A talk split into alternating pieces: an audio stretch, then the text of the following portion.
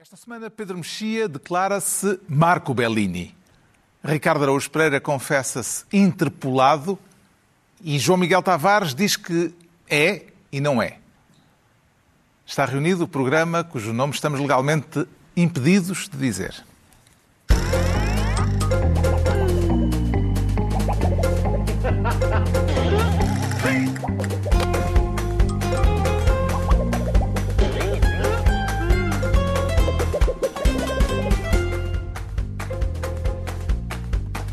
Olá! Hoje o Renault E-Tech assume a pasta dos acrónimos.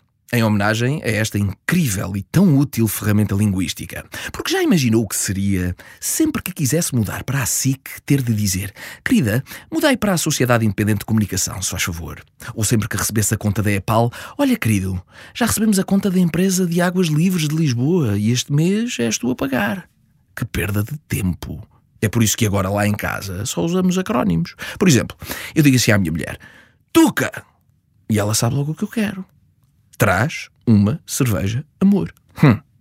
Pensavam que era o quê, malandros?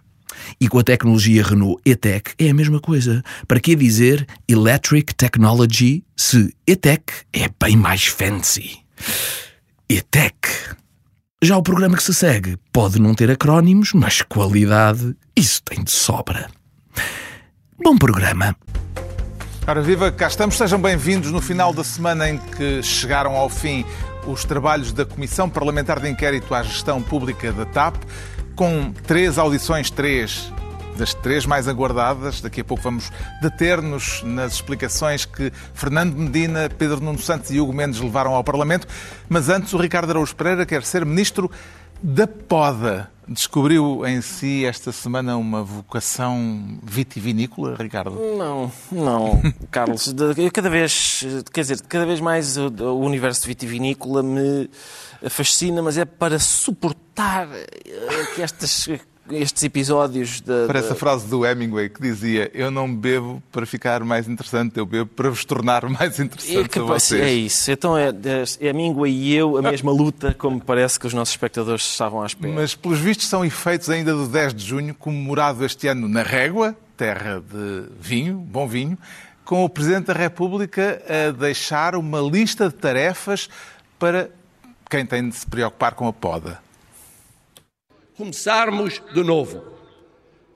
Darmos novo viço ao que disse precisar. Plantarmos, semearmos, podarmos, cortarmos ramos mortos que atingem a árvore toda. Infelizmente, as imagens não mostram para onde olhou Marcelo. Não sei se repararam, aquele momento em que ele faz aquela pausa e quando levanta os olhos do papel, no momento em que se refere aos ramos mortos, não se percebe para onde é que está a olhar. Tem algum palpite a esse respeito, Ricardo Araújo Pereira? Carlos, por acaso, quer dizer, no decurso do texto, no momento em que aquilo é dito, parece-me que ele está a falar mais do país e menos do governo. Falar das coisas que que é preciso fazer em termos nacionais e não em termos do executivo. Mas devo dizer que eu, isto é muito aborrecido para mim porque eu tinha retido como momento mais importante do discurso o aparecimento da palavra Setúbal no plural. A certa altura, o presidente Marcelo diz os setúbais. Diz que é preciso que os, os pesos da régua do interior, que é onde ele está, os pesos da régua do interior tenham o mesmo peso que as Lisboas, os Portos, os Setúbais. E eu estava encantado com o aparecimento da palavra Setúbais em discursos ao mais alto nível, ainda para mais no Dia de Portugal, uma homenagem a Camões como, linda como não há muitas, que é a palavra Setúbal no plural. Eu, eu, fiquei de tal forma encantado com a possibilidade da utilização da palavra Setúbal no plural que pus no Google Setúbal, plural, só para confirmar que era Setúbais. E fui dar ao restaurante plural em Setúbal, mas, eh, mas ainda assim, os Setúbais, eu, eu fiquei, estava encantado com os Setúbais a pensar nos Setúbais. Verifico que o resto do país preferiu isto da árvore, isto da árvore. A árvore e os ramos mortos. E dos ramos mortos da árvore. Eu não... não se sabe para onde olhou o Presidente no momento em que se referiu aos ramos mortos que atingem a árvore toda, mas os comentadores foram unânimes a dirigir atenções para o Ministro das Infraestruturas, que se recusa a comentar questões do setor agrícola. Eu não vou, obviamente, entrar em considerações hermenêuticas sobre botânica e vitivinicultura. Portanto, essa parte eh, espero que percebam. Um, a minha única preocupação é fazer o meu trabalho diariamente e procurar fazê-lo o melhor que sei. Não se sente um ramo morto neste governo? Não, era o que mais faltava. Era o que mais faltava. João Galamba diz que tem uma agenda cheia para os próximos tempos, portanto não se sente um ramo morto. Como é que avalia Ricardo Araújo Pereira, no meio de todo este ping-pong metafórico, as qualidades poéticas da política portuguesa? Oh, Carlos, não, eu, eu acho que não são grandes qualidades nem aqui nem em quaisquer setúbeis. Acho eu que não são, porque, vamos lá ver, hum, esta, esta esta, para já, esta, esta, metáfora, se é, se é aplicada ao governo e ao Galamba, quer dizer, não faltará gente, tendo em conta até o contexto da última semana, a dizer mas que coisa tão violenta, mas que coisa violentíssima, porque é o ramo está morto e é preciso podá-lo, que é cortar, significa cortar e, e, e, realmente e reduzir uma pessoa a uma coisa do reino vegetal. Quando, e mal, porque é um ramo, quando ele é claramente um nabo, o, o, o Galamba, não é? E portanto, eu acho que eles podiam ter ido muito mais longe, não é? podiam ter. O Galamba podia ter respondido: Eu não sou um ramo morto, realmente estou atacado, estou aqui. Está a tentar. O, o caruncho de Belém, que é um caruncho que há agora, está-me a é tentar é corroer, exato, está-me a tentar corroer, pá, mas eu vou fazer aqui um tratamento, se calhar ainda me envernizo ou assim, para ver se isto passa. Uh, e, e, achei achei cansativo quando o Galamba diz não, eu não vou fazer hermenêutica, haja alguém, porque o resto de nós, o, o, resto dos portugueses, não tem feito outra coisa. Portugal parece um exame do, de português do oitavo ano. Comenta o seguinte texto. Ah. Então, a, a, Comissão Parlamentar de Inquérito, o que é que ele quer dizer com isto? Foi ele que, ele afinal deu ordem para o CIS ou, não, ou deu, deu sugestão, mas a ordem não foi a ordem que o telefonema que recebeu?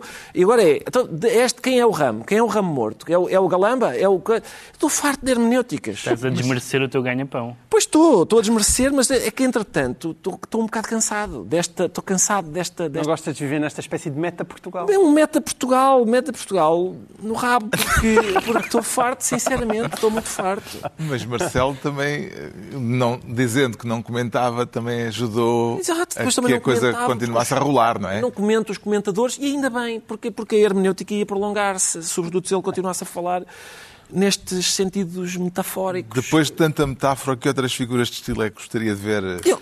usadas, mais usadas na, na política portuguesa, Pedro Mexia? Eu gosto de pouco de metáforas na política, não, não sou um grande fã disso. Mas... Eu, eu, eu, gostava de um mês de declarações literais. Sinceramente, só fazermos, um, fazermos uma dieta, de dieta de, de, figuras de estilo. Um detox. E durante um mês eram só declarações literais. É sobre o Galamba, é sim senhor. É sobre. Tudo. Só uma, dieta de, de, de literalidade. Mas há uma figura de estilo que faz falta, que é como são aquelas. Lembro-me de ver a. Dei miúdo na banda desenhada e depois na, na pop art, que são as onomatopeias, como há muitas das coisas que os políticos dizem que são claramente uh, pontapés debaixo da mesa ou, ou cotoveladas, aquelas coisas que, sei lá, naqueles quadros da pop art, zoing, wham, aquelas coisas, era muito giro as pessoas poderem reagir com, uma, com um vocabulário, mas. Uh, a, a, os discursos políticos ganhariam em ser denotativos. Concordo completamente com o Ricardo nessa matéria. Agora, depois ficávamos desempregados. Agora somos Mas, literais. Vamos lá, só uma pausazinha. Só, a sério, só para fazermos... Agosto, uma... quando não houver programa. O Presidente da República não quis esclarecer o alcance da metáfora dos ramos mortos e, eh, e, se haveria nela algum destinatário implícito. Eu continuo a pensar que gostava que tivesse havido uma Câmara a mostrar para onde é que o Presidente olhou, no momento em que fez aquela pausa dramática, levantou os olhos e olhou numa certa direção para onde Mas é que ele estava a olhar. A pausa dramática em si é esclarecedora, não precisas saber para onde é que ele olha, não é? O facto de ele ter pausado quando disse os ramos mortos significa, reparem nesta suspensão, o senhor, este senhor que agora está a recusar a, a fazer interpretações porque quer ser todo denotativo, era a pessoa ideal para ter explicado aquela suspensão e o que é que isso significa num discurso, não é? Houve ali timing. timing. Houve ali timing, como é evidente, e esse timing é um timing uh, propositado para reparem nesta frase que eu estou aqui a dizer e agora, se faz favor, comentem. Não é? Quer dizer, toda, toda agora, a gente que faz discursos tem lá uma ou duas frases para reparem nisto. Sim, claro. Não, senão não vale a pena fazer discursos. E agora reparem neste timing. Dois dias depois do discurso da régua, e dos ramos mortos, ficámos a saber, num artigo do Público, citando vários membros do governo, que António Costa não tenciona fazer nenhuma remodelação parlamentar, agora que terminou a comissão de inquérito à TAP, onde João Galamba se tornou, para usar uma expressão que foi usada, como lembro, pela primeira vez por António Costa, o irritante uh, da política portuguesa do momento, ou pedra no sapato, uh, entre Belém e São Bento. Como é que lê esta sequência de eventos e o facto de ter aparecido esta notícia a dizer que tirem o cavalinho da chuva? Desculpem que... a metáfora. Sim, exato. Eh, mas sabes que a mim é, é verdade que algumas pessoas tinham uma estranhíssima tese de que no final disto João Galamba iria sair. Eu não consigo perceber a lógica disso. É evidente que isso não iria acontecer. Então, António Costa fez o esforço de o manter, pagou o preço político disso. Estou agora, dia sim, dia não, levo uma canelada de Marcelo, tem que ir aguentando. Eu, eu, também não sei até quanto é que Marcelo vai continuar com estas caneladas. Chega um momento que aquilo também se torna um bocadinho inútil. Torna-se um bocadinho até infantil. É evidente que as pessoas, ele sabia, não é propriamente ingênuo, que quando as pessoas falasse de uma árvore que é preciso cortar ramos mortos, eh, é claro que é João Ramo Morto Galamba quem ele está a falar. Um, Bem, quando mas... não acontece, não, neste caso não sei, já estou afastado do jornalismo uh, do batente há muito tempo, mas uh, não seria a primeira vez se acontecesse o, alguém, um assessor, dizer toma atenção àquela expressão e Portanto, Sim, direcionar o, a atenção Sim. dos jornalistas naquele sentido. Não acho que é que seja não. preciso nesta altura, Pronto. porque é um daqueles casos que é cada vez que Marcelo. Sim, isso faz. Mas cada vez que Marcelo fa... fala hoje em dia não é preciso sequer fazer, Sim. porque é o que toda a gente anda à procura. Ninguém anda à procura de outra coisa, então no discurso de 10 de junho e tal, onde é que está a canelada desta vez? E é o olha, o Marcelo falou, onde... É? e agora, qual foi o pontapé do dia de hoje, desta quarta-feira? Uh, e, e agora, estes pontapés, acho que a partir de um certo momento se vão tornar um pouco cansativos. Já se percebeu que esta comissão de inquérito que vamos falar a seguir também já não vai chegar a grande lado. João Galamba vai se manter no governo. Acho que se vai manter no governo durante muito mais tempo do que é que as pessoas pensam. Não só porque António Costa ficou agrilhoado a ele, mas como o próprio João Galamba, que é claramente uma pessoa ambiciosa, tem que dar a volta, porque senão ele fica. Hoje em dia ele ficaria com a carreira completamente queimada se saísse neste momento. E é por isso que ele já está a reagir. Este, as declarações de João Galamba são declarações significativas. Aqui a, a piada da vitivinicultura é uma piada original neste sentido. Em, em, desde 2015 não me recordo de nenhum ministro ter dito uma coisa destas sobre o Presidente da República. Aquilo já é uma boca forte. E, portanto, há, há essa necessidade do próprio Galamba encontrar o seu espaço tentar fazer certamente o melhor possível no lugar de, de, Ministro das Infraestruturas, para as pessoas poderem dizer realmente passaram dois anos e, e valeu a pena António Costa manter este, este rapaz no seu lugar. Eu acho que tanto João Galamba, João Galamba está certamente a lutar pela sua vida política e António Costa tem todo o interesse também em mostrar aos portugueses, vem, eu mantive, mas não me enganei. Portanto, eu acho que Galamba tem muito tempo pela frente, ele não vai ser remodelado. Entregamos ao Ricardo Araújo a pasta de Ministro da Poda. Quanto ao Pedro Mexia, e ainda adiamos por mais uns instantes a análise às audições parlamentares que marcaram a semana política, o Pedro Mexia, para continuarmos na régua, quer ser desta vez Ministro do Cartaz. Viu racismo, Pedro Mexia, no, nas comemorações do 10 de junho na caricatura do Primeiro-Ministro? Vamos lá ver. Este cartaz, que nós já tínhamos visto antes, tem três elementos. Tem uh, os lábios grossos do Primeiro-Ministro, tem o, a animalização e tem a violência. Uh, podemos discutir cada um desses pontos. Vamos a eles. Não tarda nada, mas uh, para já ver António Costa a mostrar indignação pelo modo como foi caricaturado.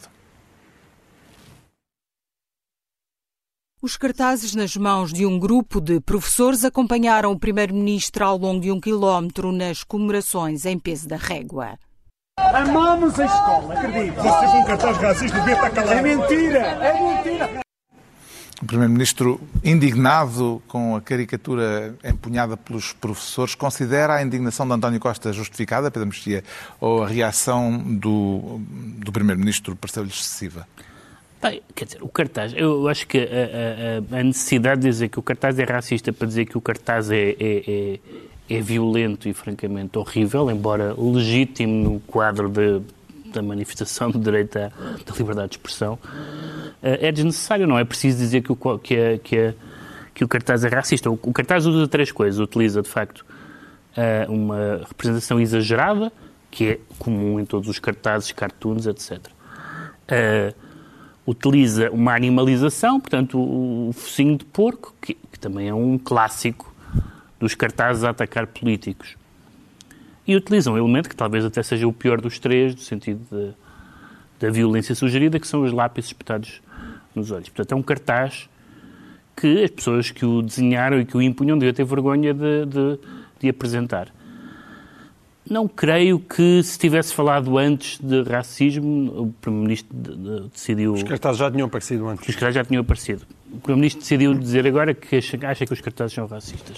Enfim, ele tem direito de achar o que quiser, não me parece que isso seja objetivável, a não ser na medida em que todas as pessoas. Aliás, lembram-se de uma, de uma discussão entre os cartunistas americanos, quando o Obama foi eleito, em que eles diziam: Nós fazemos é exagerar os traços físicos agora que temos um, um presidente negro, exagerar os traços físicos dele parece uma coisa da, do sul dos Estados Unidos na guerra, na guerra da secessão. Portanto, não creio que fosse essa a intenção, é uma questão de, de, de, de opinião, uh, mas isso, isso não, não significa uma, nenhuma de duas coisas. Não significa, primeiro, que o cartaz não seja um cartaz francamente indesejável uh, e, e, pouco abonatório para quem, o, para quem o ostenta e para Ainda a classe... na mão de professores. E para a, exatamente, claro. e para a classe que representam. Um, uh, isso, isso uh, em primeiro lugar. Uh, e em segundo lugar, também, eu não sou fã do whataboutism, mas lembro-me de coisas muito, muito violentas, nazis e coisas do género, a propósito do governo Passos. Posso. E, portanto, há, muitos, há, há também muita indignação seletiva, e, portanto, eu, assim como achei mal os bigodinhos nazis, também acho mal uma pessoa com olhos, espetados, com olhos espetados com lápis. É As estruturas sindicais eh, demarcaram-se da utilização Sim. Eh, do cartaz que consideraram eh, ofensivo. Aquele desenho para si, João Miguel Tavares, é apenas mais uma caricatura ou pareceu-lhe, como dizem pessoas como o desenhador Hugo van der Ding, por exemplo, que naquela imagem foi ultrapassada uma linha vermelha? Não consigo compreender.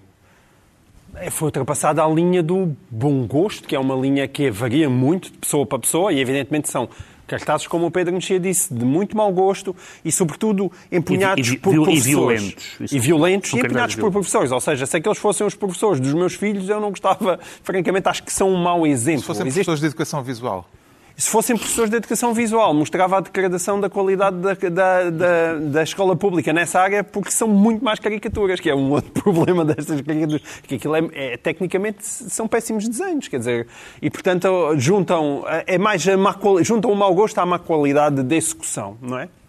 E, portanto, isso também uh, prejudica a má qualidade da execução. Agora, o Hugo van der Ding, nesse texto que estavas a citar, dizia que havia uma degradação muito grande no discurso público. É, tenho imensas dúvidas disso. E tenho imensas dúvidas disso porque eu já cá estava, como todos nós, na altura do, do Passos Coelho, escrevia e lembrava-me muito bem do que foi dito na altura. Aliás, começaram logo a aparecer aquelas fotografias, fotos violentíssimas de um coelho enforcado no, quando ele visitou claro. uma universidade, as fotozinhas de, de, com, com os bigodinhos nazi dele, da Angela Merkel, antes de ser a, a, a Santa Merkel, porque acolheu os, os refugiados sírios.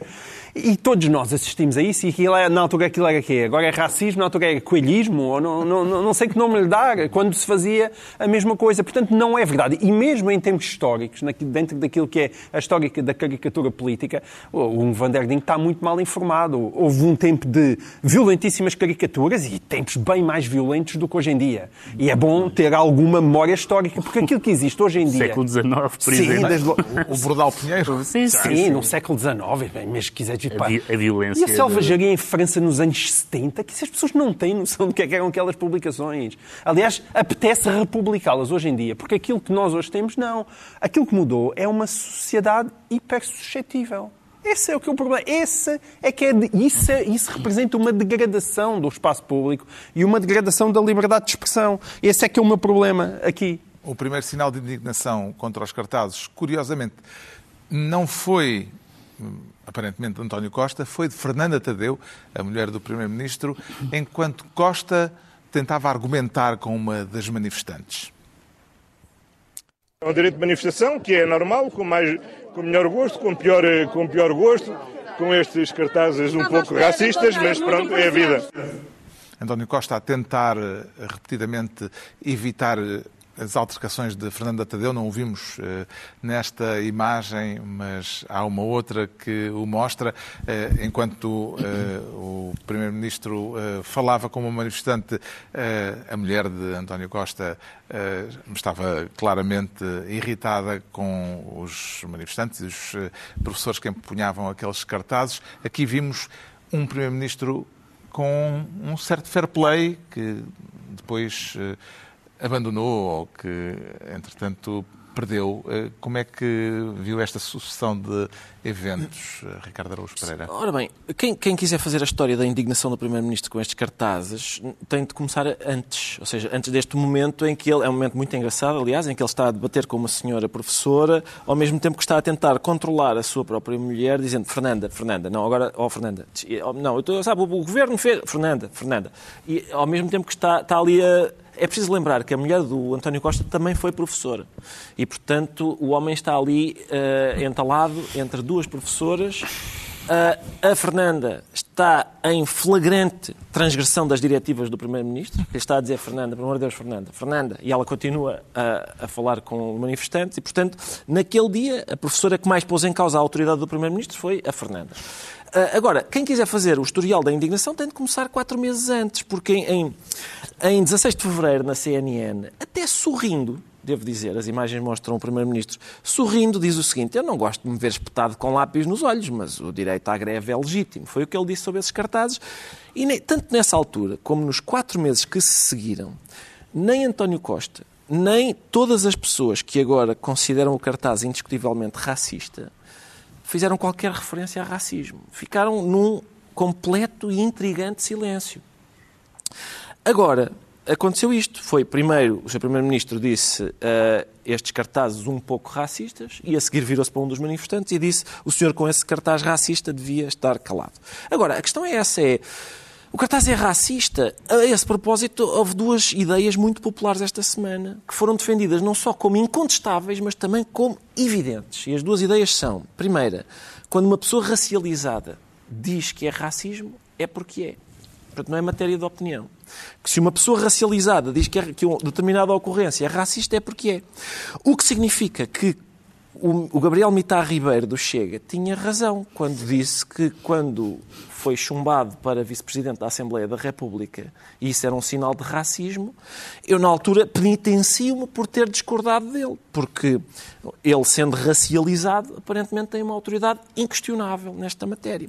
A segunda ideia muito popular esta semana foi a animalização de pessoas em, em desenhos é sempre, note-se, sempre racismo quando se trata de pessoas racializadas. Então é Ou seja, Donald Trump tinha razão quando qualificou de racista, antissemita, o cartoon do António, publicado no New York Times, em que o Netanyahu aparece transformado em cão. É o cão-guia de um cego que é o Donald Trump. E tanto o Donald Trump como o seu filho disseram que o cartaz era claramente racista, muito provavelmente por causa da animalização de uma pessoa. E o New York um Times judeu. comprou isso. E o New York Times acabou com os cartões. É, Portanto, é uma semana um bocado perturbadora, esta em que a gente conclui que o Mitar Ribeiro e o Donald Trump têm razão em matéria de racismo. Em matéria de racismo. Mas, para mim, sinceramente, o mais perturbador ainda é o debate sobre se um desenho agrediu o chefe de governo, suplantou o debate sobre se as medidas do governo agridem os trabalhadores. A luta dos professores, houve muita gente que, não, que eu nunca vi, até gente ligada ao PS, que eu nunca vi escrever uma linha sobre a justiça ou a eventual injustiça da luta dos trabalhadores, que finalmente se pronunciou sobre a luta dos trabalhadores. Para dizer o quê? Que este desenho é muito feio. E, portanto, houve outra, outro fenómeno interessantíssimo, que foi um cartaz, a gente, você já, todo, toda a gente já disse o que lhe apetecia sobre o cartaz, e felizmente temos esse direito, dizer que o cartaz é feio, é, é de mau gosto, é de péssimo gosto, é tudo. Mas um cartaz desenhado por um foi transformado em obra de todos. Eu vi muitas frases que começavam com porque os professores, artigo definido, os professores. Esta ideia de atribuir a um grupo Mas é sempre assim, aquilo Ricardo, que um fez é o raciocínio do racismo. Por isso sim, houve racismo nesse caso. Quando houve reações do- de alguns taxistas por causa da Uber, também se diz hoje taxistas isto. Não há dúvida. É injusto, Certo. mas é normal Sim, que sim, as mas pessoas digam aqui, estas coisas. Mas, ó Pedro, aqui Ou estamos os adeptos perante, do clube tal. estamos perante uma ostensiva minoria. Quer dizer, houve um senhor que desenhou Sim, claro, e dez certeza. senhores que empunharam. Mal, mal seria. É isso. Portanto, eu vi um debate na RTP que teve como mote a pergunta professores perdem razão porque um tipo em Évora Sim, sim, rabiscou um desenho, ou seja, as reivindicações de uma classe inteira a sucumbirem por causa de um desenho Mas que um a- fez e mas- que dez empunharam. Mas a lição é que os, Uma ínfima os minoria. A lição é que os representantes de uma classe têm que a representar com dignamente. Com certeza, isso não há dúvida Pronto, nenhuma. é isso. Mas, mas o facto de uma ínfima minoria não Sim, o sim, fazer acordo. não contamina tudo. A desigualdade de forças, entretanto, inverteu-se. Foi muito giro. Que foi, não são trabalhadores em luta contra o poder do governo. É um trabalhador do alto do seu privilégio, ao que dizem as notícias, é um trabalhador do Porto que trabalha em Évora, portanto, a mais de- foi colocado a mais de 300 quilómetros de casa. É um trabalhador do alto do seu privilégio a agredir uma pessoa racializada, que por acaso é o Primeiro-Ministro de Portugal. Portanto, é um claro caso de punching down. E não, não é E primeiro. eu, reparem, eu, eu tenho a impressão que, como o António Costa, o António Costa não é um estreante na política, não é? Ao que dizem os jornais, ele, ah, ignorando o conselho dos seguranças, em vez de se dirigir de carro para o restaurante em, aqui, em que ia, resolveu fazer aquele quilómetro a pé. Eu tenho as maiores dúvidas de que António Costa, com a experiência que tem, não soubesse do que ia acontecer. Não é? Aliás, e o que aconteceu, que foi aquelas imagens que nós vimos, por acaso, em certa medida, digamos que, vamos lá ver, é a demonstração prática de que é possível uma pessoa estar a empunhar um cartaz muito violento, de grande violência simbólica e não cometer qualquer violência prática. Claro. Ou seja, isso é eh, o cartaz de facto tem o Costa com dois, tem um boneco do Costa com dois lápis espetados nos olhos. Naquele percurso ninguém tocou sequer no Costa. E as pessoas que interagiram com ele foi para falar. E portanto isto é uma espécie de marinha grande baratíssima. Muito barata. Não achas então que há uma degradação Sim, maior do espaço É uma marinha grande em que não é é preciso ser agredido, levar na cara. É ser Por, agredido por, um desenho. Por isso é que é bom vivermos num país em que se pode desenhar pessoas as- com lápis espetados nos olhos, mas não se pode espetar lápis nos olhos. É, mas Essa é sempre a nossa tese. Deixa-me só acrescentar uma, uma Isso coisa é, muito é- rapidamente. É, é por isso que nós estamos sempre a falar deste assunto. Bate nisto com o António, que o, que o Ricardo estava a dizer. Não é a primeira vez que o António Costa lança essa cartada. Ele já tinha invocado a história de. Você está-me a fazer essa pergunta por causa da minha cor da pele. No à Parlamento. Associação de Cristas no Parlamento, a, a propósito de uma pergunta banalíssima sobre violência no bairro da Jamaica. E eu não consigo perceber como é que o raciocínio, se fosse Passos Coelho com cara de porco, era uma crítica política, sendo António Costa com cara, de porco. É, é racismo. Não consigo perceber. É um antirracismo racista. Nós já dissemos isto aqui várias vezes. O Pedro Mexia ficou então com a pasta de ministro do cartaz. Agora é a vez de irmos ao filé mignon político da semana, embora eh, com pouco tempo, com o João Miguel Tavares a querer ser ministro da lavagem dos cestos. Isso ainda são efeitos, eh, da- efeitos metafóricos do 10 de Sim. junho, não é? Exato, A lavagem dos, cestos, dos cestos, a régua, o vinho. Mas aqui é a lavagem de cestos da É, Comissão. é a semana de política que foi dominada pelas audições parlamentares eh, com que chegou ao fim a Comissão de Inquérito à TAP. Qual dos três inquiridos, Hugo Mendes, eh, Pedro Nuno Santos e Fernando Medina, qual dos três se saiu melhor na sua avaliação, João Miguel Tavares? É, Nesta espécie de ninja warrior da CPI, eu diria que a equipa Pedro Nuno Hugo Mendes bateu a, a- a de Medina Galamba Costa, digamos assim. Ou seja, há um lado curioso, que é quando se olha para, para esta comissão, as pessoas que saíram do governo, acho que se portaram todas, quase todas elas melhor do que as pessoas que continuam no governo. Ah, não sei se calhar porque como, tem mais tempo para se preparar em casa. Não, não Houve sei bem. novidades substanciais nestas audições? Hum, não, novidades substanciais do género, uau, finalmente descobriu-se o que é que aconteceu naquela noite e, o que é que se sabia exatamente no dia É, Agora 26 já não era noite, de dezembro. nenhum dos três era protagonista da tal noite de... Nenhum dos três era protagonista da tal noite, mas repara, Pedro Nuno Santos podia ter saído em assolapada defesa do seu antigo uh, assessor, de Frederico Pinheiro. Ah, Ele defendeu no sentido em que diz que é uma pessoa inteligente, competente, mas Sim. não estava lá e, portanto, não pôde testemunhar sobre aquilo que aconteceu naquela noite. E por isso Pedro Nuno Santos, no meio disto tudo, acho claramente dos três sai como muito vitorioso. Atenção, Hugo Mendes sai-se bastante bem e muito melhor do que aquilo que eu estava à espera, porque mostrou uma consistência e uma inteligência que, ao vivo, uh, impressionou no sentido em que nós tínhamos lido aqueles e-mails e parecia que este senhor só pode ser idiota. Uh, porque eram os mails do, do, do, de Marcel, não é? De por favor muda aí um avião, ou e depois a sua participação inacreditável uh, na resposta da TAP à pergunta que o, seu, que o próprio Ministério tinha feito. Um... Bem, essa ele explicou que foi truncada, não é? é... Porque a, a, resposta era mais do que aquilo que foi tornado público. Sim, mas ele não podia estar naquela sequência de mails, aliás, como o próprio Pedro Nuno Santos e depois uh, veio a afirmar. Mas, ambos mas ele, ele esteve uma... muito mais sólido que a gente, portanto, ambos impressionou foram ao Parlamento fazer um meia-culpa naquilo que era mais ou menos evidente para todos que tinha corrido mal, não é?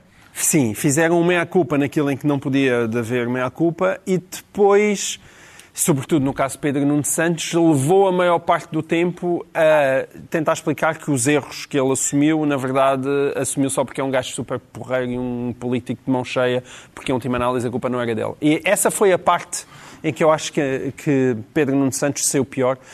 Foi numa sequência de respostas ao, ao Pedro Felipe Soares do, do Bloco de Esquerda, onde aquela narrativa, a narrativa dos primeiros dias e do famoso comunicado conjunto de infraestruturas mais finanças em que andava a pedir explicações à TAP e o salto de Alexandre Reis depois da TAP para a nave, aí Pedro Nuno Santos explicou-se horrivelmente e mais valia ter assumido que também tudo isso foi uma asneira. Mas, para bem dele, ele teve uma primeira intervenção inicial de praticamente uma hora, onde ele, ele foi ótimo foi politicamente ótimo. Ele, de facto, tem um, um, talento político, não, não foi ler, mas ao mesmo tempo tinha aquilo tudo muito bem estudado. E ele realmente tem uma, uma presença uh, e um, um, aquilo que se chama carisma, verdadeiramente. Ele, ele tem esse carisma político e, e, deu, e, também se esforçou para ser humilde nessa primeira parte e, portanto, ele aí foi ótimo. Depois, na parte a seguir, eu acho que ele se começou a entusiasmar por ter sido tão ótimo na primeira parte que depois veio outra vez aquela soberba e aí eu acho que ele caiu, mas caiu, é aquela coisa, caiu quando já ia em três horas de audição e já ninguém queria saber.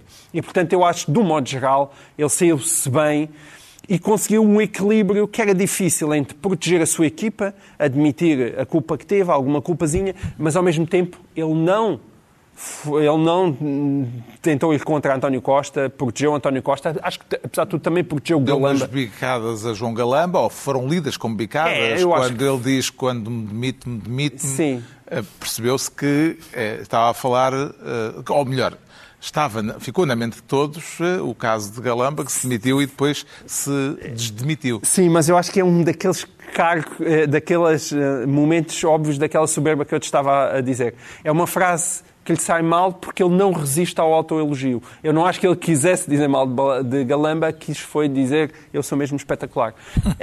um, e portanto, mas ao dizer eu sou mesmo espetacular, acabou por ficar mal para Galamba, mas, mas, mas não acho que tenha sido uma coisa propositada, acho que ele saiu porque não resistiu ao autoelogio. Já se pode mas esteve bem, eu acho já que ele ganhou um depois desta ponto. audição, Pedro Mexia, que o funeral político de Pedro Nuno Santos, feito por muitos ainda há, há pouco tempo, talvez tenha sido um pouco exagerado?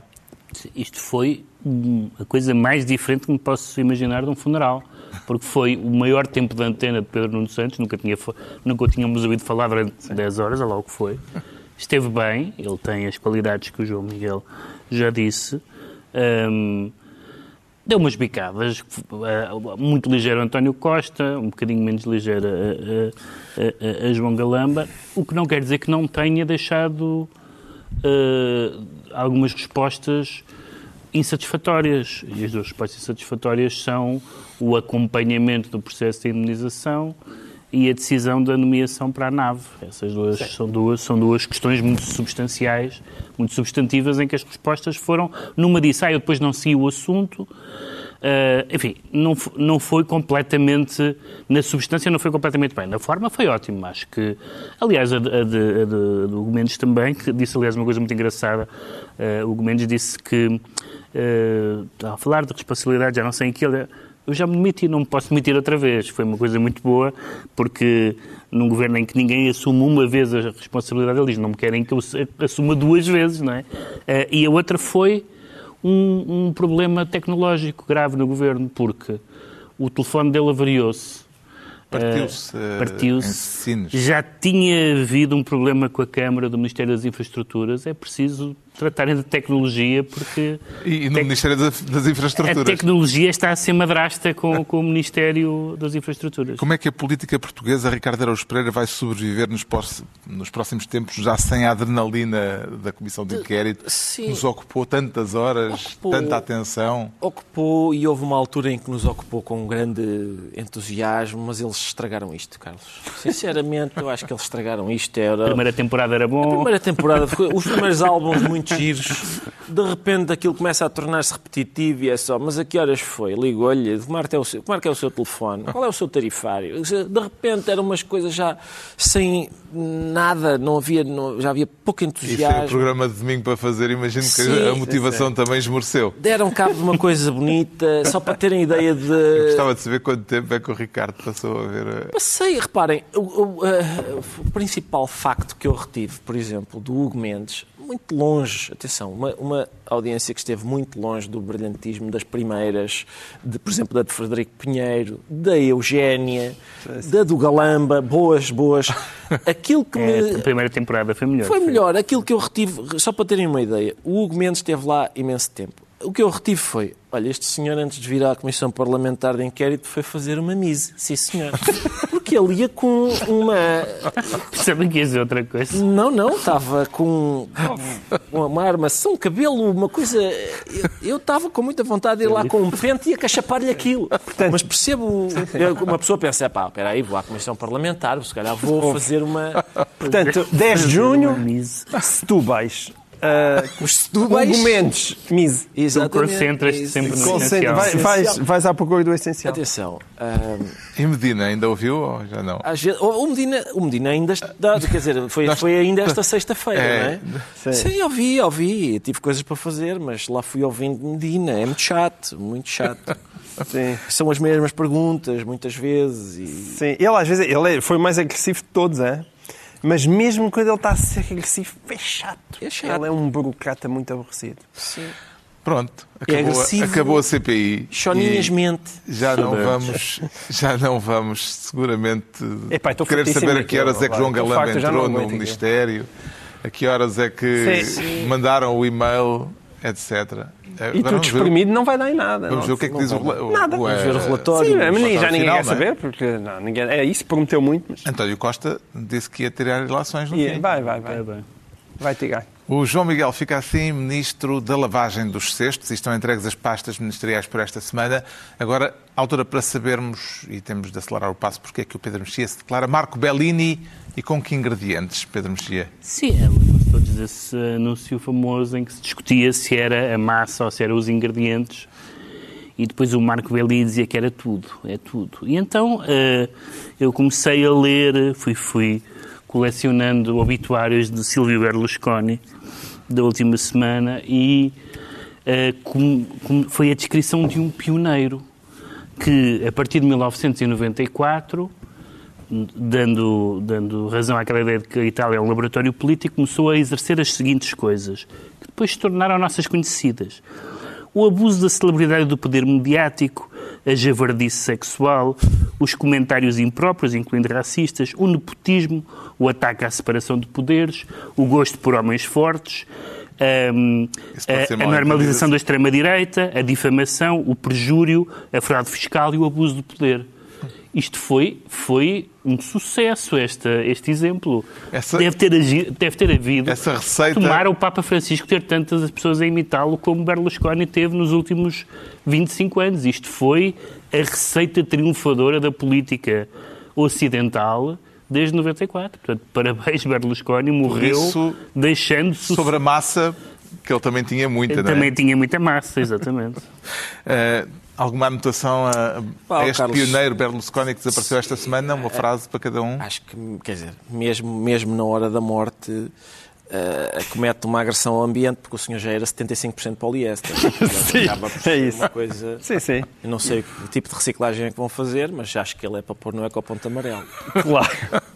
E eu sobre isso só tenho a dizer, reparem, puxava o, o cabelo todo para, Para trás, trás. com gel. Tens Todo, essa, exatamente. para trás com gel. E pintavam ainda Miguel por cima. Tavares. E pintava. Está esclarecido porque é que Pedro Mexia nos aparece como Marco Bellini. Quanto ao João Miguel Tavares diz sentir-se é e não é, em simultâneo, como o gato Schrödinger. É, sim, é em simultâneo. Um... Isto não é para falar de física quântica, Não. mas da guerra na Ucrânia e Sim. da contraofensiva Sim. que parece que já está mesmo a acontecer. É, pois, Como é que não está a acontecer? há quem diga que é eh, e que não é. Hum, há quem diga que não é bem uma contraofensiva, talvez seja uma ofensiva, mas não chega bem a ser uma contraofensiva. E a única coisa que eu acho é Já há que... promessa de aviões, mas ainda não há aviões. Não, e acho que além da promessa de aviões, também entramos numa fase em que começamos a precisar também de uma promessa de mais jornalismo. Ah, porque eu sinto que falta. E quando as coisas começam a não bater bem nas narrativas, ah, eu sinto que de repente que quase que é útil ouvir aqueles generais que têm uma grande paixão pelo Putin. Mas falta algum equilíbrio na análise daquilo que está a acontecer e mesmo alguma dificuldade em dar aquilo que podem ser más notícias. Ah, e essas más notícias, para quem está atento, não são totalmente inesperadas, que é um grande ponto de interrogação sobre se a Ucrânia, sobretudo sem poder aéreo, consegue realmente ah, ah, avançar ou então se aquilo acaba por ser uma mortandade. E essa mortandade preocupa-me. Claro, em primeiro lugar, a mortandade de, de- de ucranianos e depois também para, eh, para, para- para as, eh, para os países ocidentais, eh, de repente ver demasiados tanques Leopard e, e, e Shermans e tanques eh, americanos a arder no meio das planícies ucranianas. É preciso ver isto com alguma prudência e essa sensatez e precisamos de melhor jornalismo a propósito do que está lá a acontecer. Acho Sabemos que vamos ter pouco. eh, a oportunidade de falar mais da guerra, infelizmente, porque ela está ainda longe de terminar. Já sabemos porque é que o João Miguel Tavares diz que é e não é. Vamos tentar agora perceber porque é que o Ricardo Araújo Pereira se anuncia interpolado. Onde é que entra nisso a Interpol? É, exatamente, não, não, não é por causa das rimas. É Interpol. é uma notícia da BBC. Notícia da BBC, segundo a qual a humorista americana Jocelyn Shea fez uma piada que foi considerada gratuitamente ofensiva. É engraçado que as pessoas tenham fiquem irritadas com coisas gratuitas, mas enfim, ah, normalmente gostam. Fez uma piada gratuitamente ofensiva sobre, ao que dizem, sobre aquele avião da Malaysia Airlines que desapareceu no Pacífico e até hoje nunca mais foi encontrado. Tendo em conta que a piada era gratuitamente ofensiva, diz a BBC que a Malásia pediu à Interpol que lhe transmitisse a identificação completa e a localização, o paradeiro atual desta humorista americana. Ah, pronto, ah, em princípio, estamos aqui neste ponto. Não é? Estamos no ponto em que uma nação ah, contacta a Interpol para tentar localizar uma criminosa cujo delito foi dizer uma piada que é capaz de ser de mau gosto sobre um avião que desapareceu. Mais uma vez, esta, esta piada em concreto, que dano causou? Eu tenho a resposta, eu sei, é, é nenhum. Nenhum. Ah, Aquelas pessoas não voltaram a morrer, o avião não voltou a cair, não, na- zero. Aconteceu nada. Mas, ainda assim, a Interpol é chamada a intervir. Vai passar a ter cuidadinho com as piadas que fizeram sobre assuntos que envolvam a Malásia? Não, para já, para já não, Carlos, mas não, não sei aparece se assim não, muito não sei se Acho que vais ter sim. que divulgar a tua morada. Não tenho dito nada sobre a Malásia de que, que, que acho que possa. Às vezes nem é preciso, nem é preciso ser nada especialmente polémico. Mas para já não. Mas atenção, é quer dizer, a água, come, a água do banho começa a ficar muito quentinha. Não quero ser como aquela. Como é que, chama, como é que se chama? Qual é o animal? É o sapo, geralmente é o É, exemplo é? que se dá, não é? Se vai- a temperatura. Se é isso, eu, Sim, aham. ao menos a gente vai se queixando que a água está a aquecer. Pode ser que sirva para alguma coisa. Eh, Ao menos, ao menos no fim ninguém nos pode dizer que não, não demos por nada. Mas isto de contactar a Interpol é uma estreia, aparentemente, não é? Imagino que seja uma estreia, sim. Imagino que seja uma estreia. Mas tendo em conta a evolução, em princípio inaugura um novo modelo. Um novo padrão.